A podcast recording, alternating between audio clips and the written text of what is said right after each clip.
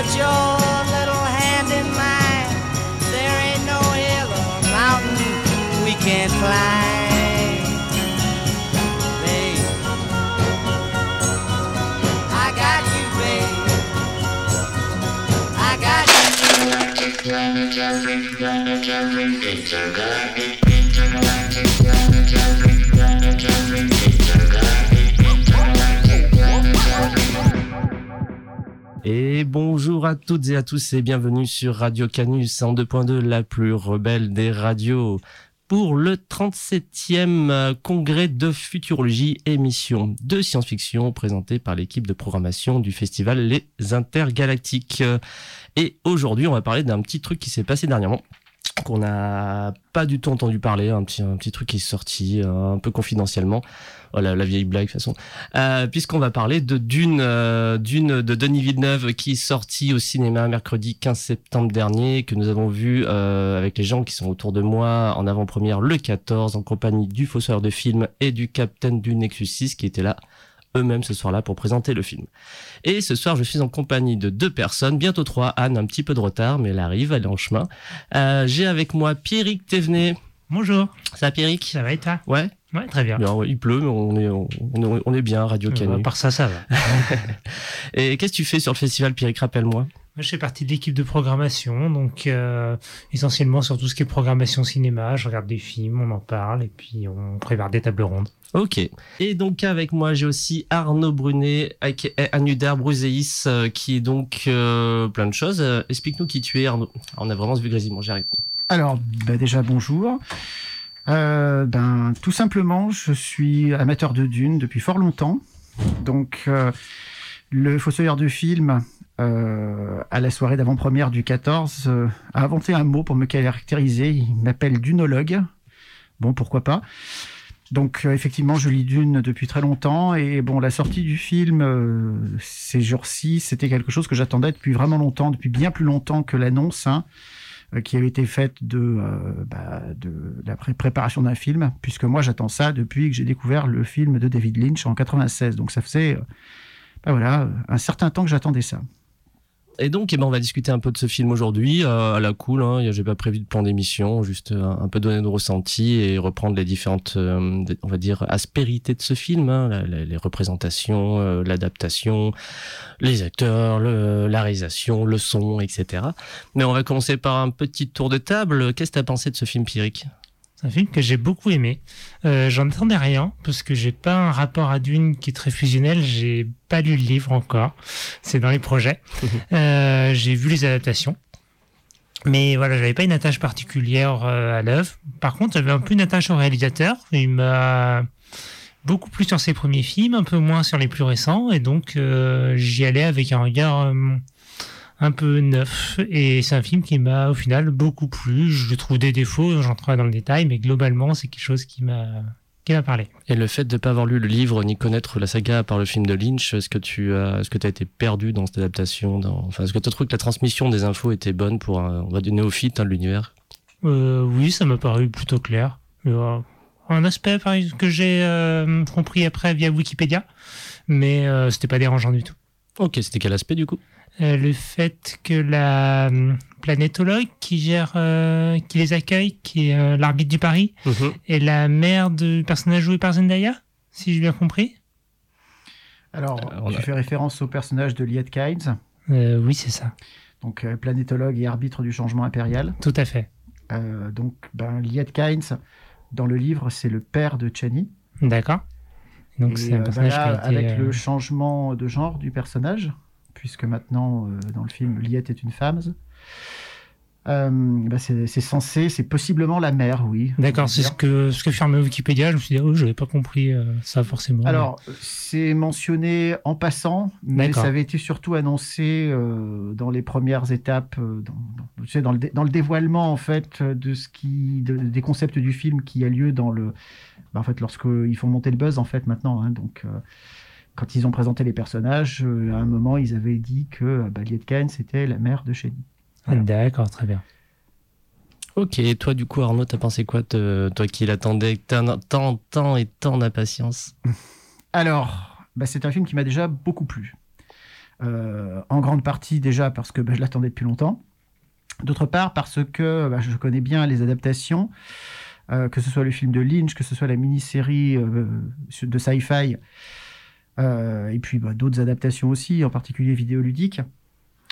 Et là, en fait, la difficulté de l'adaptation de Dune, dont on a déjà eu l'occasion de parler aux intergalactiques, c'est le contenu qui est extrêmement riche, c'est la narration herbertienne qui est elle-même euh, un peu convolutée par moments, euh, avec beaucoup d'ellipses, qui peut perdre euh, le lecteur. Et donc, pour restituer correctement Dune, c'est bah, c'est le problème à trois corps, quoi. C'est-à-dire qu'on mmh. que on n'a pas vraiment de. si on si on va d'un côté, ça veut dire qu'on perd quelque chose de l'autre.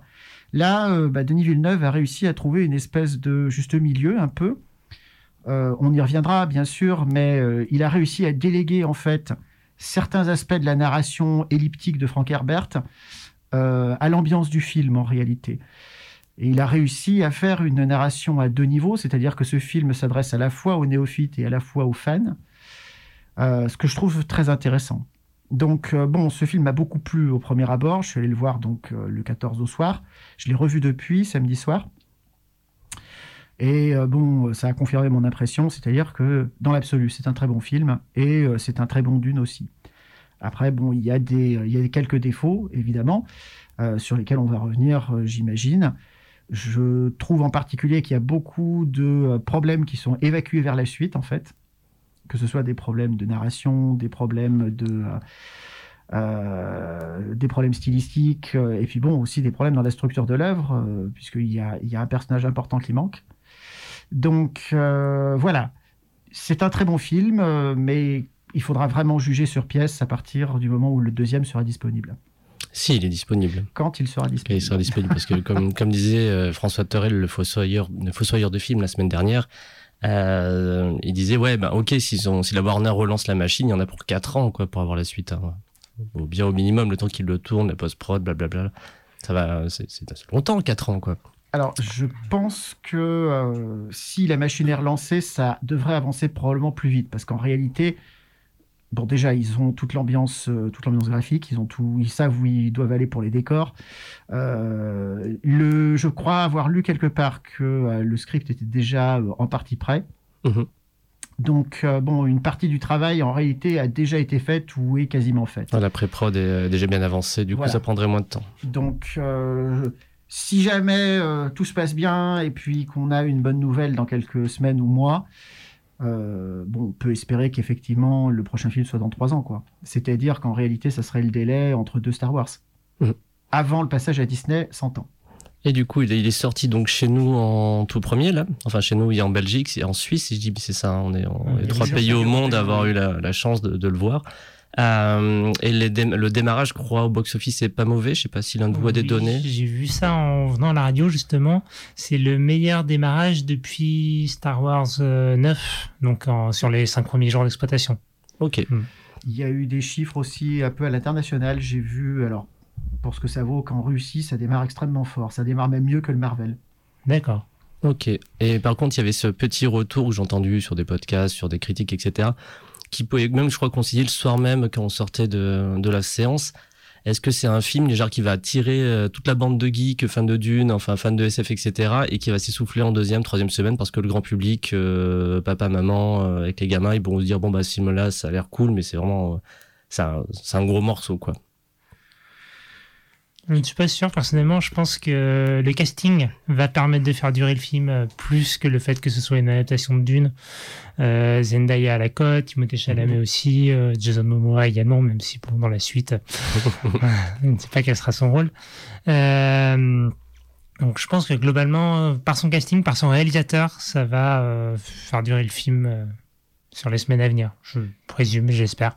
Alors, il y a ce potentiel, effectivement. Denis Villeneuve n'est pas un inconnu de la scène. Il, il, est, bien connu puisqu'il a eu euh, déjà des succès en science-fiction auparavant. Donc, il y a déjà tout ce public-là qui n'est pas forcément, qui n'aurait pas forcément été attiré par Dune, mais qui connaît, bah, par exemple, Premier Contact, euh, parce que c'est des films qui ont pu peut-être être diffusés à la télé, qui, euh, pourrait être attiré, oui, par, l'idée de voir Denis Villeneuve et de se dire, tiens, pourquoi pas le cinéma? Tiens, il y a ce film-là, pourquoi pas? euh, au-delà de ça, ce que tu dis sur euh, le casting, je pense que c'est très vrai.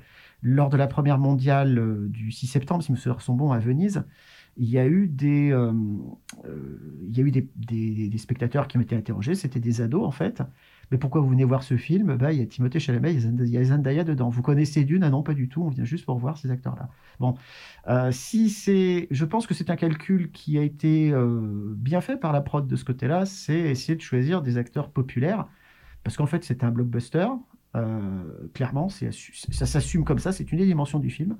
C'est un blockbuster qui veut s'adresser à beaucoup de monde. Donc euh, pourquoi pas? Donc après, si euh, le jeune public est attiré par les acteurs et puis qu'il est content du spectacle, par le bouche à oreille, ça peut marcher.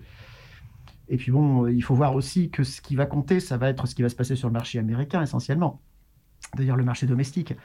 Euh, Il y a des films qui se sont payés sur le marché international, mais qui ont eu des résultats décevants sur le marché américain et qui, du coup, euh, d'éventuelles suites ont été compromises. Donc, euh, bon, ce qu'il faut espérer, c'est que sur le marché américain, le film se paye, voire même au-delà, ce qui permettra à la Warner de éventuellement euh, avoir une oreille plus, euh, plus tolérante vis-à-vis des, de- des doléances de Denis Villeneuve. Hmm, c'est sûr. Après, concrètement, euh, la franchise Dune, les droits ont été achetés auprès des héritiers euh, de Frank Herbert.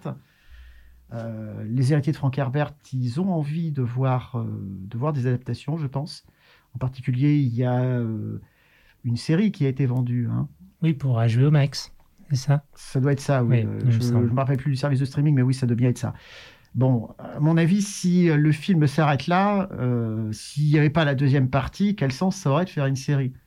Je suis d'accord. Alors, la série, elle couvrirait quelle partie de la saga du coup? Ah bah alors, on sait juste que ça tournerait autour du Bene Gesserit, Ah, ok. mais euh, quelle époque, euh, quel contexte, euh, on ne sait quasiment rien en fait. Donc je pense que tout ça, c'est euh, c'est un, peu dans- c'est un peu en suspension en attendant de savoir ce qui va se passer après. Bon.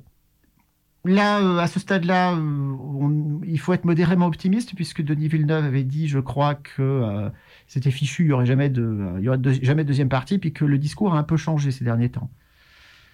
Donc, je pense qu'ils ne disent pas tout.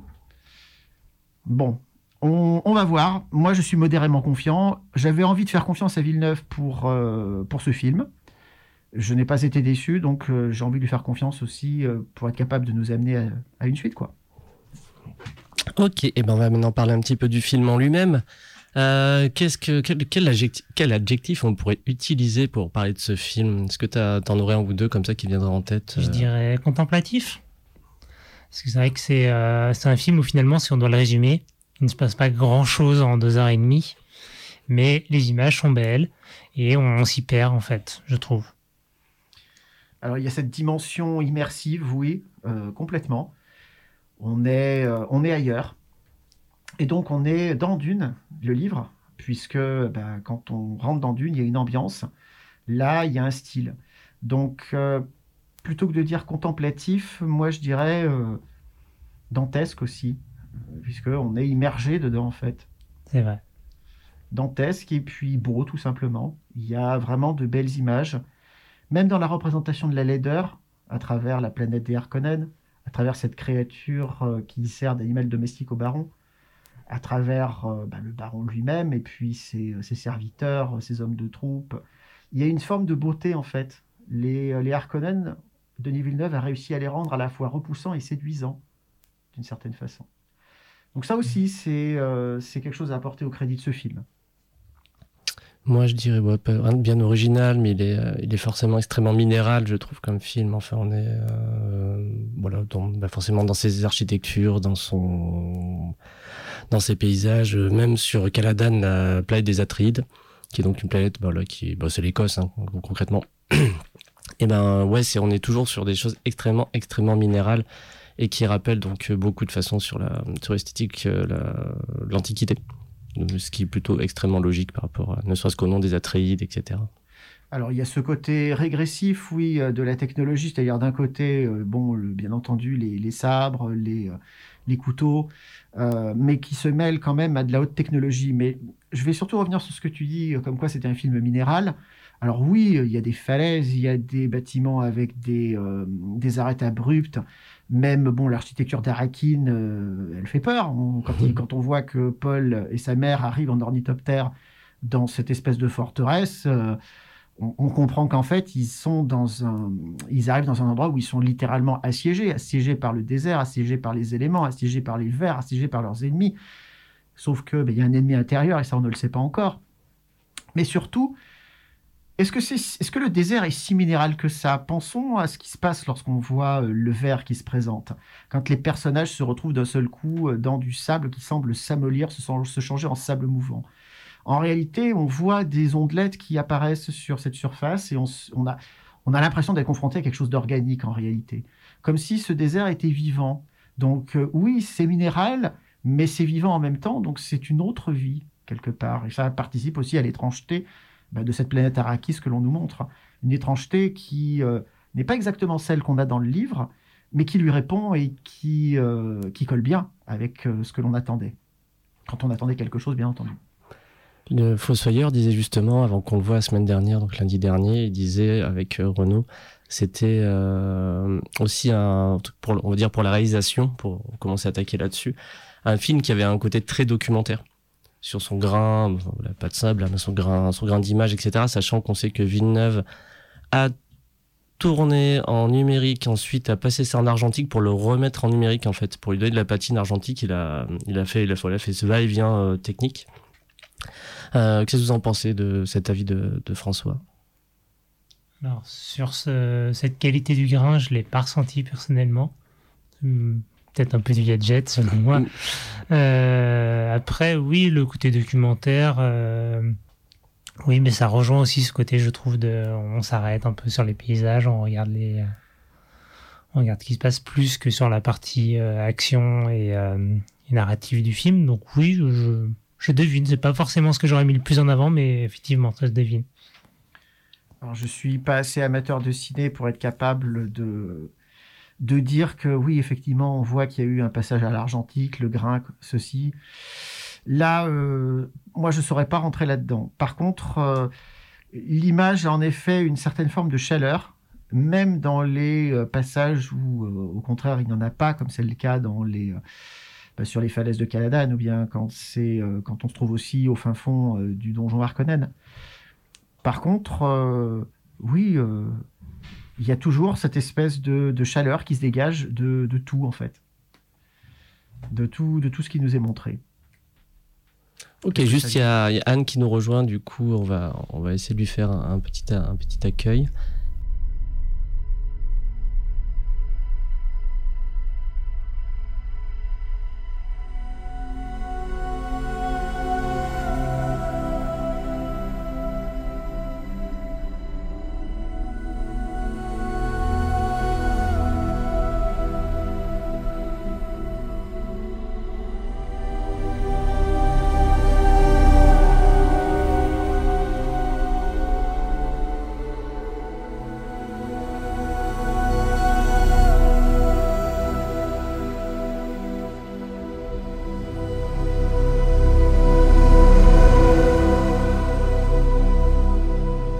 Musique euh, sur Radio Canus en deux points de la plus rebelle des radios sur les congrès de futurologie.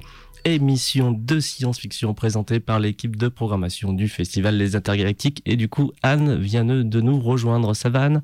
Ça va. Oui? Ah, peut-être que si je mets ton micro, ça, on t'entendra peut-être mieux. Ça va, Anne? Ça va. Ah, super. Euh, euh, il pleut, les bus ne vont plus, etc. C'est l'enfer dehors. Oui. Merci pour ces précisions. Euh... Et ben Anne, bah, juste pour que tu reprennes, on venait juste de démarrer, donc euh, comme tu as pu nous écouter en arrivant, on a fait un petit tour de notre opinion sur le film. Euh, donc tu étais avec nous euh, mardi dernier euh, au Patévez en salle Dolby d'ailleurs, on parlera du son par rapport à ça. Mm. Et quelle est ton opinion un peu comme ça sur le film? J'ai un peu de mal à savoir jusqu'à quel point j'ai aimé en fait parce que j'aime beaucoup le livre, euh, en particulier les trois premiers tomes. Et euh, bah, forcément, euh, c'est un peu le même problème que pour euh, le David Lynch. Quand on lit un livre, on a des images et je dois dire que elles sont pas du tout. euh, Enfin, l'imaginaire que j'avais de Dune n'était pas du tout le même que celui que j'ai vu à l'écran, mais c'était intéressant, donc j'ai trouvé que c'était une belle proposition. Les images sont magnifiques. Il y a des choix narratifs euh, qui sont des choix, enfin qui se tiennent. Je pense que ça peut-être facilite l'entrée dans l'univers quand on ne connaît pas du tout. Et euh, moi, je rejoins pas mal à Dundar sur euh, le fait que il y a quand même des choses qui sont laissées pour la suite. Et du coup, ben déjà, il faut qu'il y en ait une. Et ensuite, ben, on, on peut pas, comment dire, tant que j'ai pas vu la suite, je peux pas savoir si c'est vraiment traité et de quelle manière c'est traité. Donc du coup, ça laisse euh, le jugement un peu en suspens. Après, bah voilà, j'ai passé, j'ai passé un beau moment euh, hors la 3D. ah oui, c'est vrai qu'on a eu le malheur de le voir en 3D. Voilà, je trouve que le, casting est, est bien. Et après, euh, bah voilà, j'aurai quelques réserves, euh, mais on va, on, va reprendre. C'était juste pour avoir ton avis pour, pour ton arrivée euh, dans, le, dans la radio. on en était où du coup? On avait parlé un peu du côté minéral, un peu de l'adaptation. On a été sur réalisation, et oui, donc on a été sur documentaire, etc. Et donc Arnaud venait de, finir de répondre à cette question-là. Et toi, qu'est-ce que tu dirais, Anne, par rapport à ce que disait François la semaine dernière, que le Denis Villeneuve avait vraiment une réalisation très axée documentaire sur, cette, sur ce film? Très bien, merci. Euh, Moi, je comprends ce qu'il, je comprends à peu près ce qu'il veut dire, même si c'est sans être tout à fait d'accord avec lui, mais oui, oui, je. Parce que oui, il cherche pas à créer une imagerie, une imagerie un peu, euh, je sais pas, kitsch ou, extra, ultra fictionnel. Oui, c'est ça. Il, il, filme le désert, comme enfin, il disait ce qu'il disait. De manière, filmer le désert, désert de Villeneuve est extrêmement, enfin, se rapproche plus du documentaire que du cinéma hollywoodien d'action, etc. Ah oui, je vois. C'est à peu près On a aussi notamment ce plan où il s'arrête sur une espèce de souris. Euh, quand le personnel de Paul est euh, sort de sa tente. On a quelques, c'est quoi, c'est 30 secondes alors euh, là, en fait, c'est une scène qui existe vraiment dans le, dans le livre. Hein. D'accord. Donc euh, là, Denis Villeneuve, euh, s'il introduit quelque chose de nouveau, c'est plutôt parce que cette souris, on l'a déjà vue en fait. Lorsqu'il y a la scène du chercheur-tueur, oui. en fait, à un moment, Paul voit une euh, regarde en fait son livre bobine où il apprend l'environnement. Oui, tout à fait, oui, effectivement. Et puis en fait, il voit et ça le fait sourire d'ailleurs. C'est l'une des rares fois où on voit l'acteur sourire dans ce, dans ce film. On, le voit sourire vraiment avec les deux côtés de la bouche. Euh, parce qu'il voit en fait cette petite souris euh, à grandes oreilles qui se trouve bah, dans l'image. Donc là, il s'approche et en fait, indirectement, ça le sauve puisque c'est le moment où il se trouve du coup euh, assez près de l'hologramme pour pouvoir s'y dissimuler quand, quand le chercheur-tueur se présente. Un peu plus tard, il voit à nouveau cette, cette souris. Donc là, il y a en fait, je crois que c'est ce qu'on appelle un objet en théâtre, c'est-à-dire que ben, euh, l'apparition de la souris euh, annonce, le, annonce le moment où il va être sauvé. Et effectivement, c'est le moment où Duncan Alidao arrive. Il se trouve que cette souris, dans le livre, elle a une signification. D'accord. Déjà, vous avez remarqué que lorsque l'on voit les deux lunes dans le film, ils disent que la première lune euh, s'appelle la main de Dieu. Et on voit effectivement, il y a grossièrement la forme d'une main. Or, dans le, fil, dans le livre, euh, ce n'est pas la première lune qui est nommée à cause d'une particularité de surface, c'est la deuxième, parce que la deuxième présente une ombre, et cette, ombre est, en forme de souris. Et donc, euh, les, les Fremen qui ont constaté ça et qui sont confrontés à cette souris qu'ils voient dans le désert, en fait, ils établissent un lien entre les deux. Euh, la petite souris, elle se déplace la nuit, c'est-à-dire quand le soleil est euh, pas trop euh, pas trop haut ou qu'il fait pas trop chaud, la nuit ou bien à l'aube ou au crépuscule. Alors bon, là dans le film, ce qui est très bien montré, c'est qu'on voit que sur les oreilles de la souris, il y a des gouttes d'eau qui se forment, et en se lavant, elle ramène l'eau à sa bouche, et donc elle, elle boit. Donc c'est un animal qui semble extrêmement fragile, et pourtant son espèce parvient à survivre sans problème dans le désert. Bah, il se trouve en fait que cette souris, les Fremen lui donnent un nom, Muad'Dib, et ça va être le nom de guerre de Paul Atreides en fait. D'accord. Il va choisir lui-même d'ailleurs. Il y a une scène qui est très belle, qui apparaît euh, dans le livre peu de temps après euh, ben, euh, le combat contre Jamis, où on lui demande maintenant, il faut que tu choisisses ton nom. Et donc, comment s'appelle la souris que l'on voit dans, dans, les, dans les rochers, dans le sable? Celle qui saute. Et Stilgar répond, nous l'appelons Muad'Dib. D'accord. Et voilà. Donc euh, là, ça revient un peu à ce que je disais tout à l'heure, c'est-à-dire qu'il y a une, euh, une narration qui est à deux niveaux. C'est-à-dire, il y a la jolie image, euh, effectivement, qui fait un peu presque scène venue d'un Disney, en fait. Il y a le, gentil animal qui est mignon, on sait pas trop, il sait pas du tout ce qui se passe autour de lui. Et euh, ça apporte un moment de douceur, effectivement, à Paul Atreides, qui probablement se rappelle de cet instant où il était dans sa chambre juste avant que le chercheur tueur ne l'attaque. Ça, pour, c'est la, la lecture au premier niveau pour le néophyte. Et pour les personnes qui sont au courant de ce qui se passe après, eh bien, clairement, il y a, euh, bah oui, il y a, ah oui, c'est ce passage-là, et euh, ça présage euh, du moment où il va prendre son nom, son identité, son identité Fremen. D'accord. bah, si on peut parler sur la réa, si on peut, si on peut continuer sur les rails pour donner mon opinion. Euh, moi, les passages qui m'ont un peu, enfin, je sais, je pense qu'ils m'ont un peu mal vieillir. Je sais pas, il y a que toi qui l'as vu deux fois actuellement, Arnaud. Mhm. Ah, mais euh, on peut tous avoir notre avis bien sûr là-dessus. C'est les passages un peu de flash forward, etc. Avec, euh, ils sont un peu longués. Ou d'un moment, c'est bon, si on pouvait passer à autre chose. Euh, je dis pas qu'ils sont pas importants, etc. Mais il y en a quand même pas mal. Et voilà, je sais pas, je l'ai pas trouvé ultra bien tourné. Ou, ou- Alors, je pas as trop les, les passages de quoi J'ai pas Les entendu. flash forward, excuse-moi, quand ils voient le futur, etc. Ah oui, Pardon. d'accord. Les Ouais. visions, oui. Les Oui, oui, visions- ouais, d'accord. les visions, je flash peux dire, oui, oui. en ce sens-là. Oui, Restons français. C'est très difficile à rendre en fait. Hein. Euh, là, il faut trouver une solution. Bon, euh, c'est vraiment. Bah, tu vois, je disais tout à l'heure qu'il faut voir un peu euh, ce qu'il y aura dans la suite. Ça fait partie des problèmes qui sont évacués vers la suite en fait. C'est-à-dire, il y a un choix qui est fait. Or, les visions de Paul seront plus fréquentes dans la suite. Donc, si on garde la même façon de les représenter, est-ce que euh, ça sera, euh, est-ce que ça va coller? Si on change à ce moment-là, ça collera plus avec le premier film. Donc, c'est typiquement le genre de problème qui euh, qui est délégué à la suite et euh, ça va compliquer le travail sur la suite.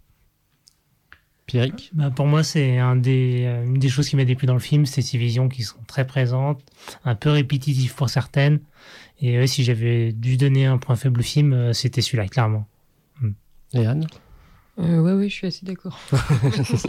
je ne sais pas quoi ajouter. Euh, Est-ce que vous avez des, des choses à dire sur réa du film un peu en, un peu en général?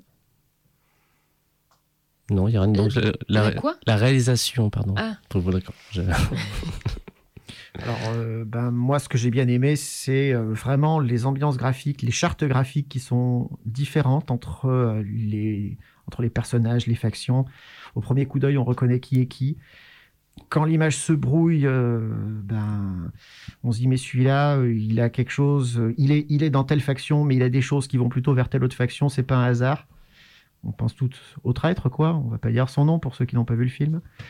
On a, bon, les Atreides, en fait, avec leur look militaire et puis classique, en fait, hein, euh, leurs vêtements de détente, on pourrait trouver ça presque dans n'importe quel supermarché. Hein, euh, ben, en réalité, c'est eux qui, donnent la plus grande impression de familiarité. Euh, inversement, bon, euh, ce qu'on voit chez les Harkonnen, ça, comme je, l'ai dit tout à l'heure, il y a ce côté qui fait presque étranger à certains aspects. Étranger, et pourtant, ils ont une gueule humaine, mais euh, euh, à la fois repoussante et séduisante. Donc, euh, il y a de l'étrangeté qui s'introduit là-dedans. Moi, les choix graphiques me plaisent euh, énormément sur la représentation des personnages. Anne? Euh, ouais, pareil, j'ai beaucoup aimé les... euh, le- la planète des Sardaukar aussi. Ouais. Euh, c'est un Ah passage qui est pas- assez marquant, je trouve. Et euh, ouais, les, les Harkonnen, le design, euh, qui, euh, bon, on en parlait avec un ami, euh, fait un peu penser à Giger, mais qui est très gothique et en même temps euh, jamais dans la, comment dire, je fais un geste radiophonique, Euh, jamais dans le pointu quoi. Euh, donc je trouve que c'est très, c'est vraiment bien fait de ce point de vue-là. Euh... Ah, j'avais un truc à dire, mais je sais plus ce que c'était. Oui, ben le côté contemplatif que disait donc parlait Pierrick, le fait que il y a parfois du temps qui s'écoule. Euh, par exemple, quand euh, la, la- le moment où il y a la délégation qui arrive, il y a tout le temps de la piste d'atterrissage. On sent du coup les longueurs, enfin on sent les longueurs euh, spatiales et aussi le, le côté ennuyeux de, de, de, de voir euh, se plier un cérémonial alors que tout est déjà joué. Et je trouve que c'est des, c'est des choses assez judicieuses quoi, en termes de rythme et tout. voilà, pour les... Moi, ce que, sinon, ce que j'ai, ce qui m'a fait vraiment décrocher la mâchoire en regardant ce film, et, euh, et donc, euh, je conseille, on m'a appelé tout à l'heure aussi pour me dire, ah, euh, Jal, est-ce que euh, Dune, euh, ouais, ça coûte super cher maintenant de place de ciné, ce qui est vrai, 13 balles quoi. Euh, mais Dune, tu me conseilles Je fais ouais, vas-y. je dis va voir, va voir ça sur grand écran. J'ai pas arrêté de penser que l'expérience sur son téléviseur slash euh, peut-être home cinéma, home cinéma un peu bien fait, ça doit bien passer. De, on y perd énormément, c'est vraiment un film de cinéma. Et là, hum, tout ce qui est donc design, euh, concept artiste, de, des vaisseaux, etc., de l'architecture, les vaisseaux surtout, enfin, sont, sont dingos. Hein. On n'en voit pas tant que ça, on en voit, mais pas.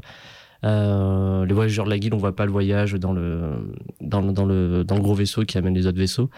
Mais euh, ouais, j'ai trouvé ça. Enfin, moi, ça, je trouve qu'en en création artistique, c'est la folie, quoi. Enfin, c'est vraiment, ça m'a fait décrocher à mâchoire. J'avais pas vu ça au cinéma, mais depuis, mais je sais pas, mais je me demande si j'ai déjà vu ça. En fait, vraiment, je, je sais, je mets beaucoup de su- superlatifs, mais j'étais en temps quelque chose d'un peu nouveau. Enfin, ils ont.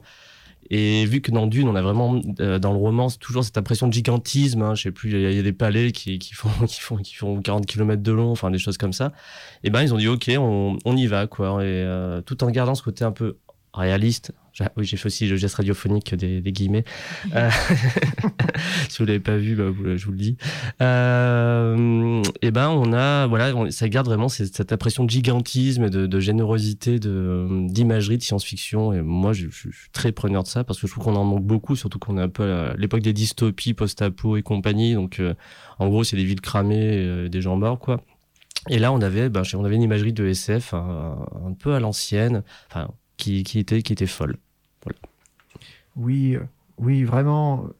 L'ambiance de Dune, c'est ça, c'est, euh, bah, comme tu le dis, le gigantisme.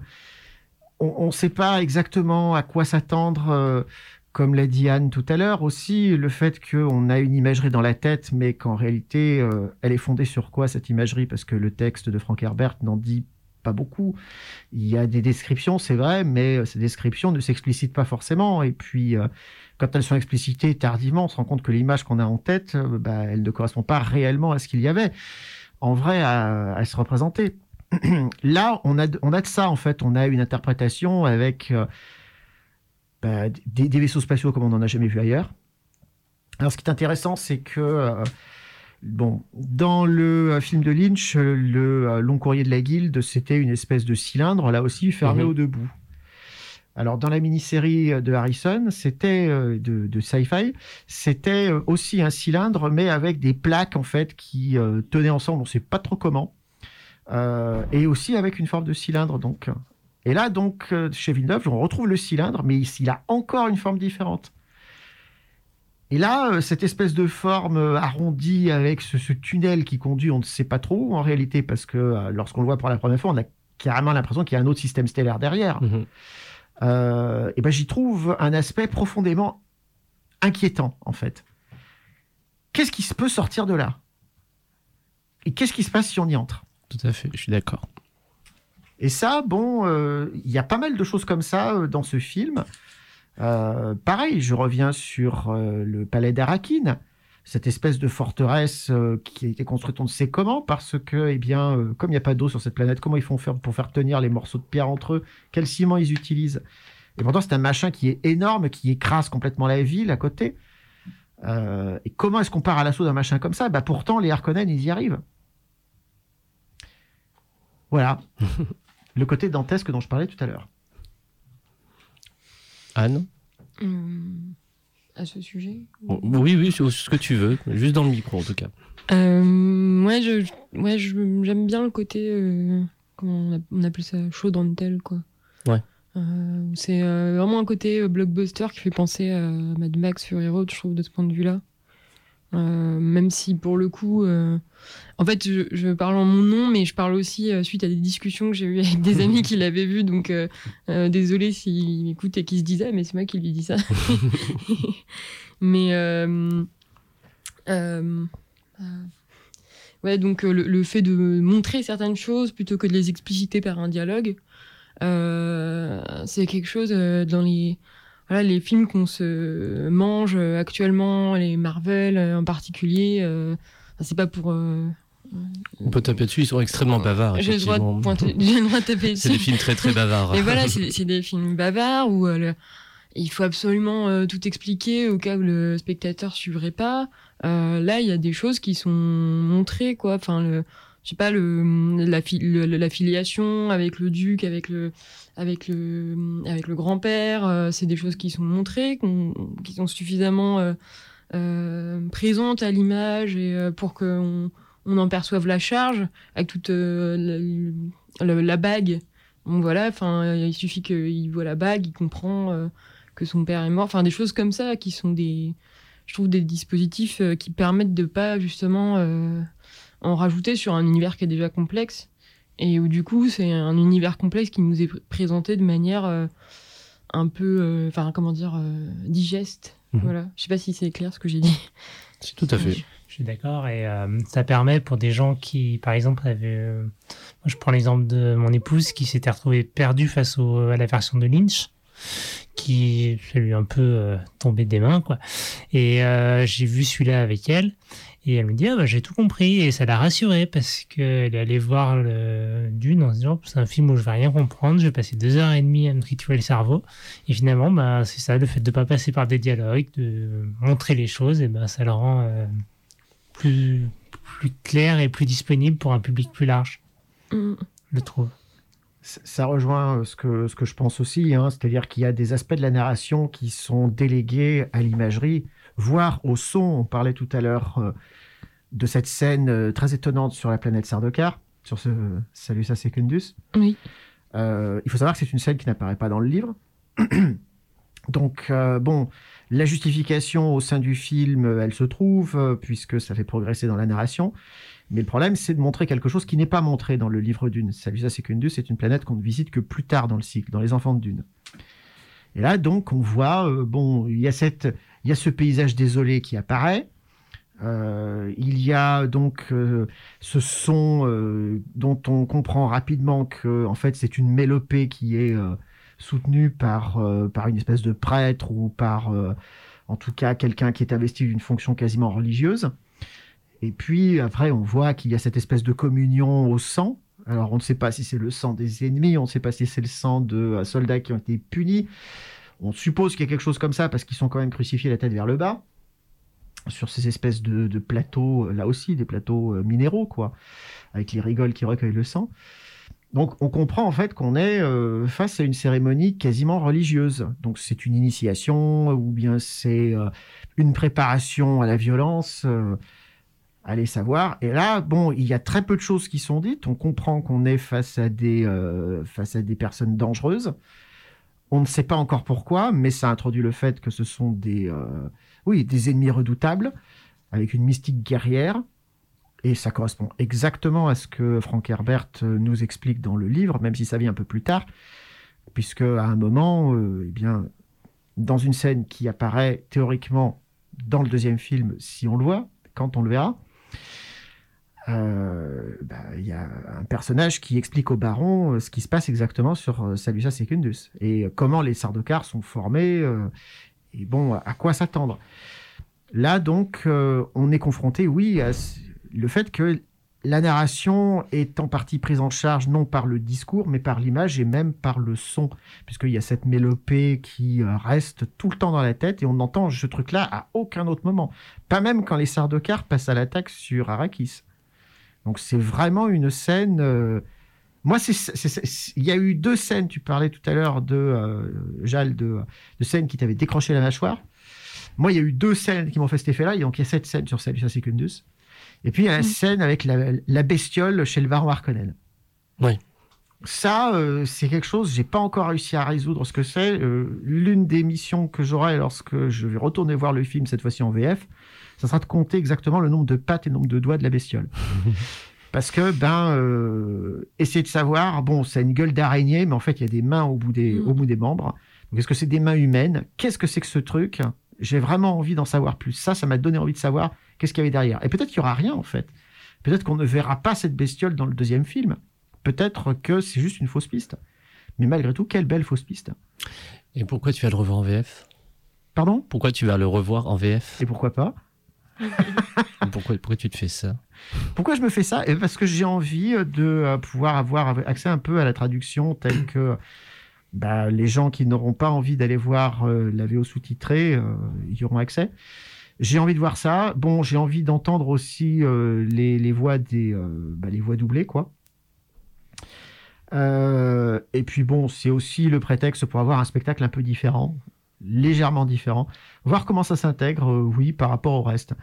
Là, bon, euh, idéalement, ce que j'aimerais faire, ça serait le voir en euh, VO, sous-titré VO, en fait, pour avoir vraiment le texte, euh, vraiment le texte Ouais, tu original. fais une grosse euh, exégèse du. tu vas voir chaque, chaque forme, etc. Est-ce que tu feras d'autres langues aussi euh, Peut-être pas. En italien, c'est vraiment le meilleur, je pense. Ouais, ben, mais en parlant de langue, euh, il y a quand même des moments où il y a d'autres langues qui apparaissent dans, dans ce film que la VO. Et c'est aussi une des raisons pour lesquelles je le vois en VF, c'est que je veux voir comment ça sera restitué, ça. Mhm. On le voit hein, sur les sous-titres lorsqu'ils sont en italique, c'est une autre langue.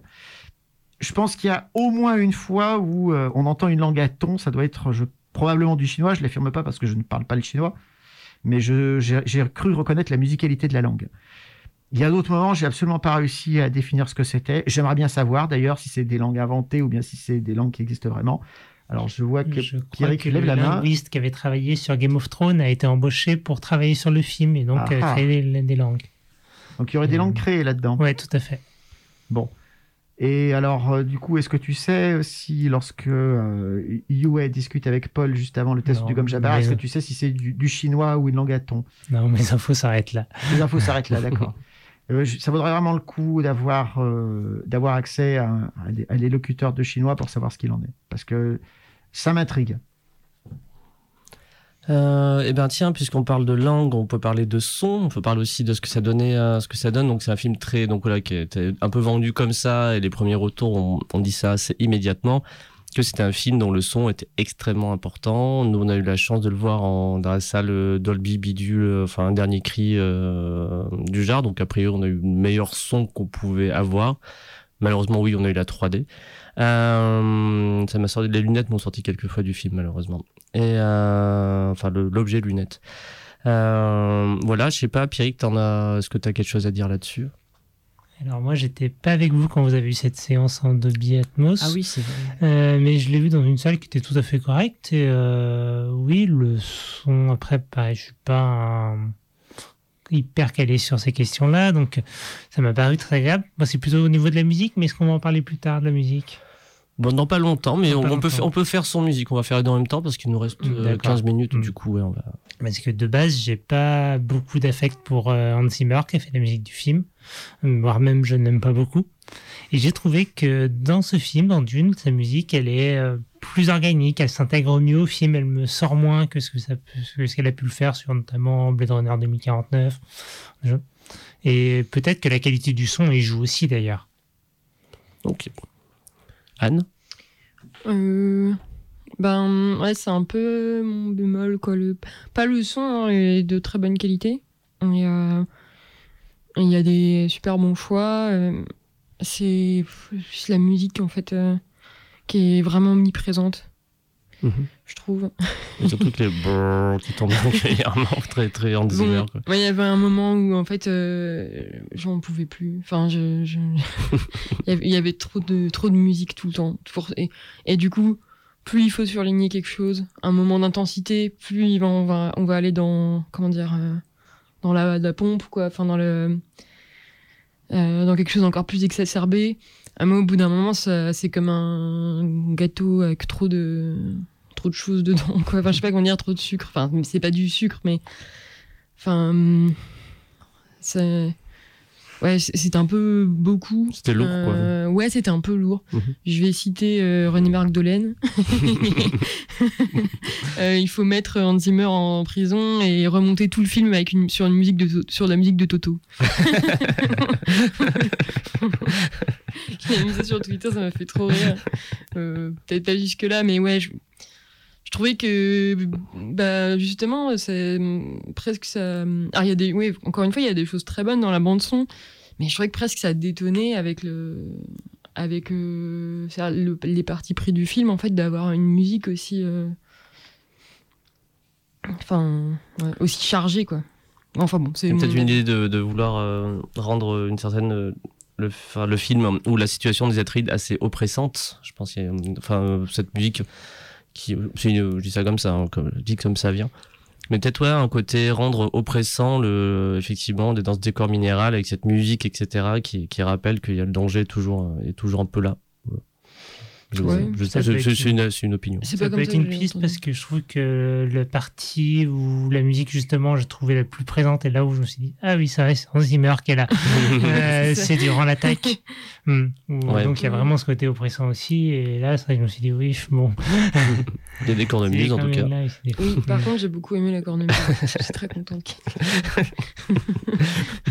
J'ai un peu rigolé quand j'ai cornemuse. Je fais ah ouais carrément. Bon on assume. hein. Les, les Écossais voilà ils sont là.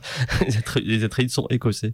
Euh, mais ça ça fonctionne de toute façon leur manière d'être et de faire etc. Ce côté un peu euh, l'honneur écossais. Blablabla. Je connais pas non plus la culture écossaise de manière extrêmement euh, exhaustive. Et toi Arnaud la musique l'ambiance sonore? Alors, la musique, moi, elle m'a plu. Euh, bon, j'aime beaucoup la bande-son de Toto dans le film de 84, mais j'aime bien l'écouter d'ailleurs, hein, euh, sans regarder, sans re-regarder le film. De temps en temps, ça m'arrive de me passer quelques titres parce que, bah oui, euh, ça me plaît bien. Par contre, je pense que ça ne collerait absolument pas. Ah non, le pas le du synthé années 80, euh, ça n'irait pas du tout avec ce film. Non, par contre, je pense que la, la musique qui a été faite telle qu'elle a été faite, elle colle, somme toute, assez bien euh, à l'objet.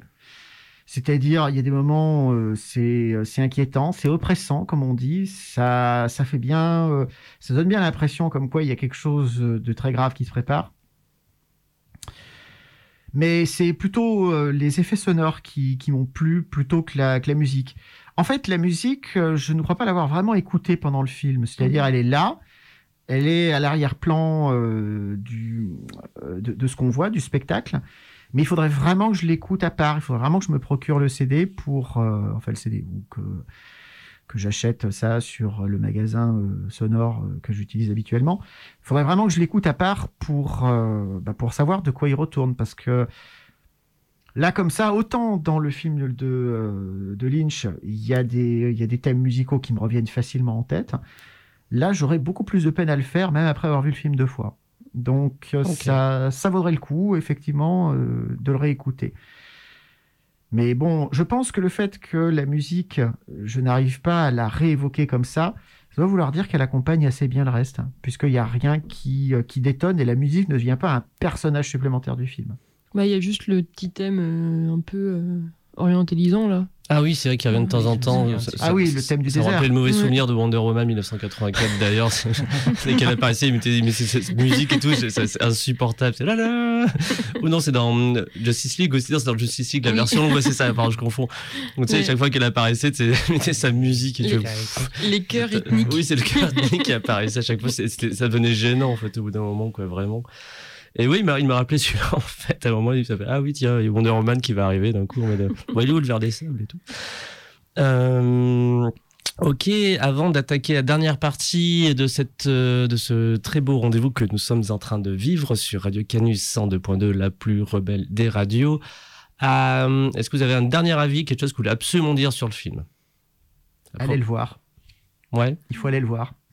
Oui, on, on veut pas rester sans suite. Vous pouvez le voir. Donnez votre argent à la Warner pour qu'ils produisent la suite. Merci, s'il vous plaît. Bah, ça fait hyper plaisir d'aller voir euh, de la SF au cinéma et d'en prendre plein la vue avec un vrai beau film de SF. Ça fait plaisir de voir Dune au cinéma Ouais.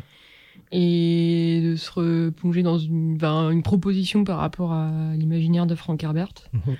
Et moi, ça me fait extrêmement plaisir de me dire qu'il y a des gens qui n'ont pas lu le roman, peut-être pas encore lu le roman, qui vont voir ça en fait et qui. Ah, ça va exploser, hein, comme d'hab. Je- Ouais. Ce film marche. Mm, mm. D'ailleurs, tu m'avais dit, on, on- quand on parlait avant, Anne, de la sortie du film, moi j'étais assez hypé en mode Ah, j'y crois et compagnie. Et toi, t'étais un peu inquiète en disant Ah, j'ai vraiment peur qu'ils nous fassent euh, Dune à la sauce Star Wars.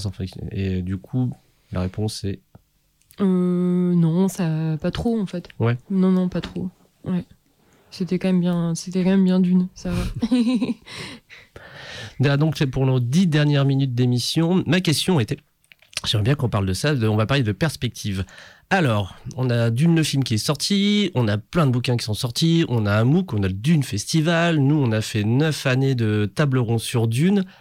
Est-ce que ça sert maintenant à quelque chose de continuer à parler de Dune? Parce que, et pourquoi je pose cette question? Je pose cette question parce que je me dis, moi quand je dis on va faire les tables sur Dune en 2012, etc., on en fera une chaque année, ça va être super je me suis dit, ah, trop bien. C'est pas une œuvre méconnue, très loin de là, mais elle est assez méconnue du grand public. Le film ben, de 84, euh, bon, bah, il kitsch et il fait rire. Euh, et je me disais, ouais, il faut qu'on continue, il y a plein de choses à dire, etc. Mais là, j'ai l'impression qu'on a un tas de publications, on a un film énorme qui est sorti. Est-ce que ça, est-ce que Dune, ça, enfin, est-ce que ça sert encore, est-ce qu'on a encore des choses à dire sur Dune, même si je sais bien ce que va répondre Arnaud, que c'est sans fin, mais euh, bien entendu, et je, et je comprends. Mais moi, en tout cas, d'un point de vue extrêmement personnel, j'ai l'impression que maintenant, Dune, j'ai fait le tour. Je fais, ok, Dune, c'est bon, c'est traité. Je vois pas pourquoi on continuerait à traiter, euh, à traiter ça. Mais je pose la question, en fait, c'est en, débat un peu ouvert, euh, où j'ai quand même ma réponse aussi. Euh, mais voilà, j'aimerais j'aimerais discuter de ça avec vous, si vous avez une, une opinion, un avis. Je pense que oui, parce que les livres, énormément de gens ne les ont pas lus. Plus de gens ne les ont pas lus que des gens les ont lus. Euh, le MOOC, si on n'est pas, si on baigne pas dans la SF, on n'a pas entendu parler. Et euh, le film, comme disait Arnaud tout à l'heure, beaucoup de gens sont allés les voir, non pas parce que c'était Dune, mais parce que c'était Ben Zendaya, Timothée Chalamet, euh, Oscar Isaac, tous ces acteurs un peu en vogue. Donc, je pense que si on veut faire découvrir l'univers de Dune, il faut continuer à en parler. Anne On va laisser la parole à Arnaud. Euh, oui, bah forcément sur les intergalactiques, euh, on a fait beaucoup de tables rondes sur Dune, mais à une époque, euh, before it was cool. Maintenant, ça va devenir mainstream, donc on va forcément faire un peu les, Bon, rebelles. mais d'ailleurs, mais il y avait, il y a eu des très très bonnes tables rondes. Moi, je me souviens de celle sur, bah, c'était l'édition sur l'écologie, et donc c'était sur l'écologie dans Dune. Mhm. J'ai encore d'excellents souvenirs de cette table ronde. C'était passionnant, enfin vraiment. Donc euh, voilà, je suis sûre qu'elle est encore disponible quelque part. Elle est sur notre YouTube, elle y est, ouais, Ouais. Je crois qu'on t'aperçoit même dessus. Avec tes- prendre prendre tes notes. Et euh, mais après, c'est vrai que du coup, sur le bah, en tout cas en ce qui concerne le festival, euh, on, on va peut-être plus avoir cette espèce de tradition de parler d'une chaque année parce qu'il faut euh, qu'on maintienne le, le flambeau, quoi. Ouais, le flambeau, il est là. De toute Voilà. façon, il y a d'une festival, il y, a, il y a plein de trucs. Mais oui, non, c'était c'est une question Mm. ouverte. Après, voilà, de là arrêter d'en parler. Moi, ce qui est sûr, c'est que euh, bah, voir le film, ça m'a donné envie de relire les, les bouquins. Donc, euh, C'est vrai. donc, du coup, je peux pas non plus répondre que j'ai plus du tout envie d'en parler, au contraire. Ok. C'était. euh, Mm. Arnaud? Alors, bah, ma réponse, tu la connais déjà. Euh, simplement, on n'a jamais fait le tour de Dune. Alors, après, euh, deuxièmement, par rapport au Festival des Intergalactiques, euh, bah, en fait, ça serait dommage de ne pas aller à la dixième fois. Quoi À la dixième, pas, pas faire les dix ans, les dix ans de Dune aux Intergalactiques, grosso modo. Symboliquement, ça serait dommage de s'arrêter là. Et puis après, pour répondre avec plus de sérieux, j'ai envie de dire que si tout se passe bien, ce film va faire venir à Dune des tas de, euh, de nouveaux fans, en fait. Moi, je fais le calcul de la façon suivante. Mettons qu'il y ait... Bon, il y a euh, des gens qui vont aller voir Dune, des gens qui ont entre 10 et 25 ans maintenant, euh, qui n'ont pas encore vu les films, qui n'ont pas encore lu les livres, qui n'ont vu aucun film, qui sont allés voir ça, et puis... Ben voilà, mettons qu'il y en ait un million qui fassent ça. Il y en a 100 000 qui vont se dire, ça m'a plu, j'ai envie d'y voir plus loin. Peut-être qu'il y en a 10 000 qui vont lire les livres. Il y en a 1000 qui auront envie d'en parler. Il y en a 100 qui vont essayer de trouver des gens pour en parler. Ne croyez-vous pas que ça vaut la peine de laisser la possibilité à ces 100-là, bah, éventuellement d'avoir euh, un espace à Lyon où on puisse continuer à en parler? Parce que ces gens, mine de rien, certes, ils vont avoir euh, des idées qui ont déjà été euh, eues auparavant par, par des gens qui ont lu Dune depuis beaucoup plus longtemps qu'eux. Mais par contre, ce qui est vraiment intéressant, c'est qu'ils vont certainement, ces 100-là, sur le million de départ, il y en a forcément euh, quelques-uns qui vont avoir des idées que personne encore a eues. Ce qui serait dommage, ce qui serait grave, ce serait que euh, bah, ces gens-là qui ont eu des idées, ils ne soient pas exposés à des échanges qui leur donnent envie eux-mêmes d'échanger et donc de partager ces idées que personne n'a eues encore. L'un des problèmes de Dune, c'est que personne n'a été dans la tête de Frank Herbert. Alors c'est vrai pour n'importe quel livre. Mais Frank Herbert était extrêmement secret sur euh, ses sources d'inspiration. Il était extrêmement secret sur la façon dont il travaillait. Ça permet d'ailleurs euh, à, son fils Brian de, euh, de s'appuyer sur le fait qu'il a trouvé des notes de son père pour euh, faire une œuvre de continuation qui est, euh, on va dire, controversée.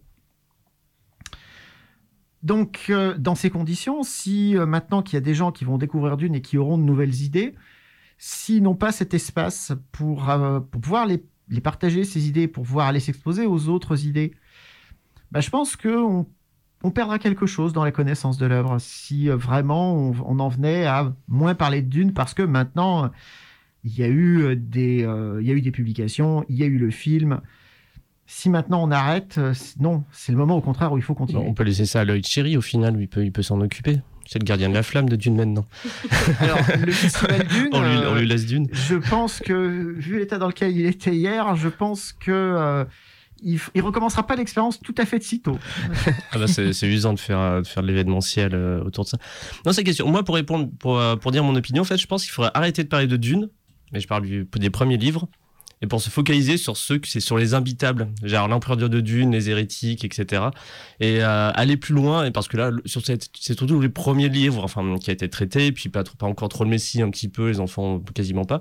Et moi, je dis que si on y va, on y va sur le, sur le, sur la hard, sur le hard Dune, c'est vraiment les gens qui, euh, qui sont à donf dessus et qui sont ouais non mais après de Dune moi je le lis chaque année cool enfin easy quoi alors que c'est c'est un enfer Il est- J'adore, hein, vraiment, c'est peut-être mon préféré. Non, mon préféré, c'est le Messie Dune.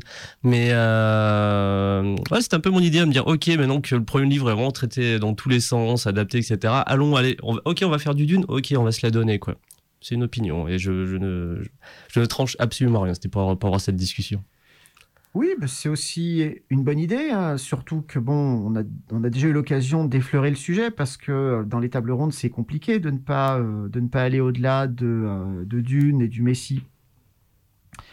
Mais dans ces conditions, euh, ça pourrait valoir la peine aussi, à un moment ou à un autre, de se frotter au sujet des suites et des préquels. Mhm. C'est-à-dire de dire, voilà, Dune, maintenant, c'est une franchise commerciale. Il y a d'autres choses qui sont vendues sous cette étiquette. En quoi est-ce que euh, on s'éloigne de ce que euh, Dune peut être au départ? Là, on a moyen aussi de faire de beaux débats là-dessus. Ok. Euh, eh ben, il nous reste une minute et quelques. Non, peut-être deux minutes. On a encore deux minutes, etc. Je sais pas si Pierrick, tu, tu veux rajouter quelque chose? Qui me brille avec ses grands yeux. Non, mais... bon, rien à dire. Moi, je- on m'a dit que je vais faire de la radio, parler du film. Désolé, Pierrick, c'est pas gentil. Non, non, vraiment, je suis. Si je devais conclure, je dirais que je suis très satisfait de ce, ce film et il m'a motivé à lire ce livre que j'avais acheté il y a quelques semaines déjà. Donc, euh, je pense que c'est un travail réussi. Donc, Pierrick va faire partie de ces gens qui. euh, qui vont adapter l'imagerie du film à la lecture qu'ils vont faire. Contrairement à cer- nous, très comme- certainement. contrairement à Anne qui disait à l'inverse, etc. Que elle, ben non, elle a, elle a fait ah bah j'avais une image du, du livre, etc. J'ai vu en film, bon bah c'est pas tout à fait ça, mais ça reste un bon film. Toi, ça va être l'inverse. Tu vas, tu vas avoir euh, Timothée Chalamet en, en, en dans ta tête. C'est- cool. Oui, c'est. C'est une nouvelle génération, Pierrick. T'es l'homme de Dune de demain. Mais disons que euh, oui, ce sera plus agréable de faire ça avec Timothée Chalamet qu'avec les- l'esthétique du Lynch. Oui. Personnellement, j'aime moins d'un point de vue esthétique. Anne, euh, Anne rétorque. Euh, non, bah, je- s'il y avait une remarque à faire, c'est que je suis, ouais, je suis assez curieuse de voir la portée, euh, la portée du film. Parce que je me demande si ça va faire un truc un peu comme euh, pour Le Seigneur des Anneaux, quoi, où, où une adaptation en blockbuster, mais en blockbuster, on va dire, euh, réussie et incarnée, euh, du coup, amène plein de gens à une œuvre qui était pas si. Qui était encore très populaire, enfin, qui est très populaire, mais qui est quand même un peu, de, un peu spécifique. Et auquel cas, il y a un côté hyper enthousiasmant. Et il y a, euh, on va dire, le, côté un peu inquiétant de euh, est-ce que euh, Disney va faire, ou je sais pas quoi, non mais est-ce que ça va devenir une franchise où il y aura des, des suites, enfin une adaptation des livres de Brian Herbert. Ah, ils, vont, ils vont tirer tout ce qu'ils ils vont tirer Non, tout ce mais- qu'ils peuvent. Non mais c'est idiot, mais La moindre nouvelle. non mais quand on œuvre, quand une œuvre qu'on aime vraiment beaucoup, euh, enfin tombe un peu dans le domaine commercial, enfin c'est un peu effrayant de se dire bon euh, là c'est- là c'est bien, mais jusqu'où est-ce que ça, ça peut aller? Enfin je sais pas si vous êtes ça vous Oui, fait c'est- ça aussi un peu. Est-ce qu'on n'a pas euh, créé un monstre je. Après je suis peut-être trop. Euh, Bah, c'est dire, bah, de l'autre euh, côté, t'as plein. comment C'est bah, de côté, t'as plein. C'est dire, bah, de côté, t'as plein. comment C'est bah, de côté, t'as plein. C'est comment bah, de côté. t'as plein de choses. Ouais, mais t'as plein de choses qui ont prouvé que t'as raison actuellement. On voit bien ce qu'ils font avec Star Wars. Hein. Ils ont, ils, ont c'est tiré ils- l'ont saigné à blanc et puis ils ont, ils, ils la peau sèche comme ça. Ah, regardez, c'est Star Wars quoi. Ouais, après, euh, d'une, c'est- mais ou avec le Hobbit. Enfin, Ah, le Hobbit, voilà. ouais, ce cauchemar. Le bon indicateur, ce sera sans doute la série Dune qui a été annoncée. et Ouais. On verra déjà ce que Bah, ça c'est comme là, il y a une série Seigneur des Anneaux qui sort et il y a une série. euh, Fondation. et- Il y a Fondation. Alors Fondation c'est nouveau, mais je veux dire là sur, sur le tirage de trucs, ils sortent une série Seigneur des Anneaux, HBO, ou je sais plus qui, euh, avec plein de pognon. C'est Amazon. C'est Amazon. Et il y a la série aussi sur euh, Game of Thrones. Ils font faire une espèce de préquel aussi pour tirer à fond sur le. Mm. Ben, c'est, on, est, on est un peu là-dessus. Dès qu'on a une franchise qui, est- qui arrive à peu près à tenir, ils font OK, on, on fout tout dedans. quoi. Sur ces belles paroles, on va arrêter là. Merci. Euh, non, je te laisse un dernier petit mot si tu Mm. veux, Arnaud. Oui, ben du coup euh, j'ai un peu zappé, mais concrètement, ben moi j'espère que euh, ce film va vraiment marcher, ben, déjà pour qu'on puisse avoir la suite, et puis parce que bah oui, euh, on va voir arriver de nouvelles personnes à Dune, et c'est ça ce qui m'intéresse le plus, parce que ben moi j'attends les, les nouveaux fans, les gens qui ont entre 10 et 25 ans maintenant, c'est la troisième génération d'amateurs de Dune en fait.